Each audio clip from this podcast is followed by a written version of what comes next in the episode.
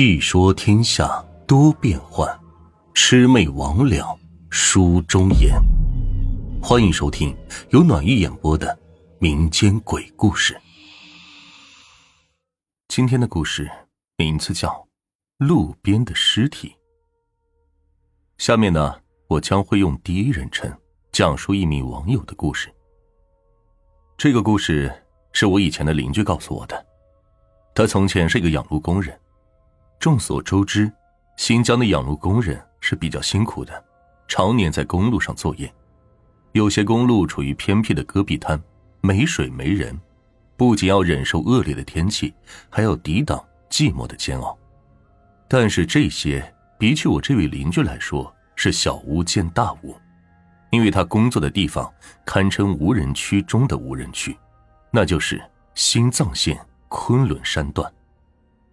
虽说新藏线走的车很少，如今青藏铁路也修好了，走的车就更少了。但是还是有些军车和极少的货车会走这条路。虽说走的车少，但毕竟是国家一级公路，养路工人可是必不可少的。我的那位邻居就工作在这里。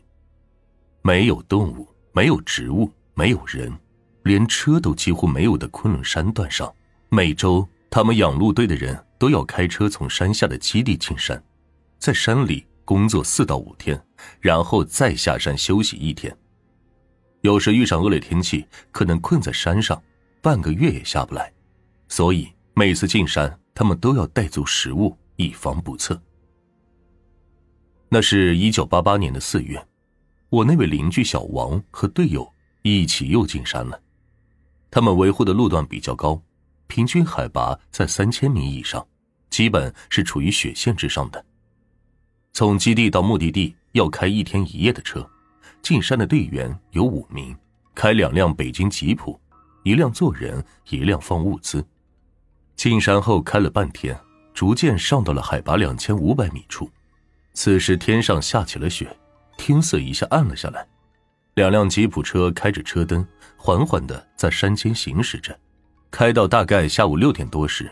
小王前面的车突然停了下来，小王就下车想看看是怎么回事。这走近一瞧，原来是前面的路被一大团雪给堵住了，好像是这里雪太大，山上的雪积的有点多，都滑下来了。虽然这段路还不属于他们的养护范围，但为了通过，只能停下来把雪铲完再走。五名队员都下了车，拿出了吃饭的家伙——铁锹。开始铲除堵在路上的雪。这铲了没一阵，队员们觉得不对劲，堵在这里的不是雪，而是冰。这是一块很大的冰，高两米，宽度和路一样，也不知是从何处来，正好就挡在了并不宽敞的路上。队长见状，命令队员改换工具，用凿子凿冰。这冰可不是那么好凿的。当时气温很低，融化是不可能了，只能是一下一下的凿碎。五个人就这样一直凿了三个多小时，也只凿开了冰层的四分之一。这个时候天已经黑了，大家也只能打开车灯，借着光继续凿。可就在这时，有个队员哇的叫了一声：“啊，这这冰里有东西！”其余四人大吃一惊，都走上去去细瞧。这个队员负责的冰层凿得比较快，已经接近了三分之一。小王透过车灯朝冰的深层一望，脸唰的就白了。这冰里竟然有个人！当时大家都有些害怕，手头的活也不干了，就呆呆的站在那儿。还是队长此时冷静，他喊了一句：“哎，都别看了，继续凿！一个死人有什么紧张的？”大家这才醒悟过来。现在的首要任务是凿通道路，要是凌晨之前凿不完，那就大大耽误了养护的进度。于是大家就拿起工具继续凿着。不一会儿，又有个队员喊道：“哎哎，这里还有一个人在冰里！”大家的心又紧张了，围在那名队友身边，朝着冰层里一瞧，果然还有一个人冻在里面。这个人离表层面比较近了。大家可以看见那个人的模样，中年男子穿着土黄色的衣服，嘴张得很大，而且眼睛是睁着的。很显然，这个人被冻在里面之前，那一刻一定是受到了什么惊吓，死不瞑目。大家都被眼前的景象给吓坏了，加上当时天冷，有些队员竟然有些发抖。队长这次改变了命令，决定先把尸体挖出来再说。但说归说，大家都不敢拿，还是队长自己胆子大，自己拿个凿子爬到冰上敲了起来。这其余的队员见状，也不得不跟着干了。两个人帮队长挖着一具尸体，另外两个人挖着第一具。就这样，大家挖了两个小时，才把两具冰尸从冰层里挖了出来。借着车灯。大家终于看清了两具尸体的全貌，那之前的第一句更加令人恐怖，两手手指四散张开，深深的抠在脑门上。他的衣服同样是土黄色。小王瞧了半天，觉得这衣服不像是当时的款式，倒是有点像以前当兵穿的军装。还有队长眼尖，说这衣服上好像有名牌一类的东西。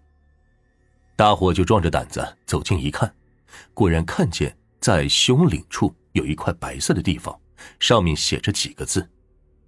当时队长胆子大一点，就凑上去一看，一个字儿的一个字儿念了出来：“西北国民革命军。”这是当年国民党的士兵。大家当时都愣住了，在这冰天雪地荒凉的地方，在这新疆最偏僻的山区，哪来的国民党士兵呢？还冻在这冰层里。辉煌的车灯照着这两具僵硬的尸体，把他们本来就惊恐的脸照的是更加恐怖异常。大家的心都犹如这寒冷的天气，冰凉冰凉的。新藏线解放之后才通车，这里群山环绕，气候恶劣。他们是如何进来的？有什么目的？他们的表情为什么如此诡异？死之前，他们到底经历了什么事情？没有人知道这些问题的答案，可唯一可以确定的是，这两名国民党士兵已经冻在这里四十多年了。现在怎么处理这两具尸体成了难题。这里的土壤很硬，挖坑埋了基本是不可能的。最终，队长也是很狠心，吩咐队员把尸体扔下了路边的悬崖。处理完尸体，大家继续凿冰开路，终于。凌晨之前，大家把路凿通了，两辆车开足马力，继续向前开去。在这之后，大家也都是不约而同的回避谈及此事，这件事就这么压下去了。小王给我讲这个故事的时候，恰逢他要搬家，与我一起喝了几瓶白酒。讲完故事，他的脸凑了过来，眼神阴郁的对我说：“这么多年来，我经常做噩梦。”梦见那两具被队员扔进万丈深渊的国民党士兵的尸体，还有那恐怖扭曲的脸。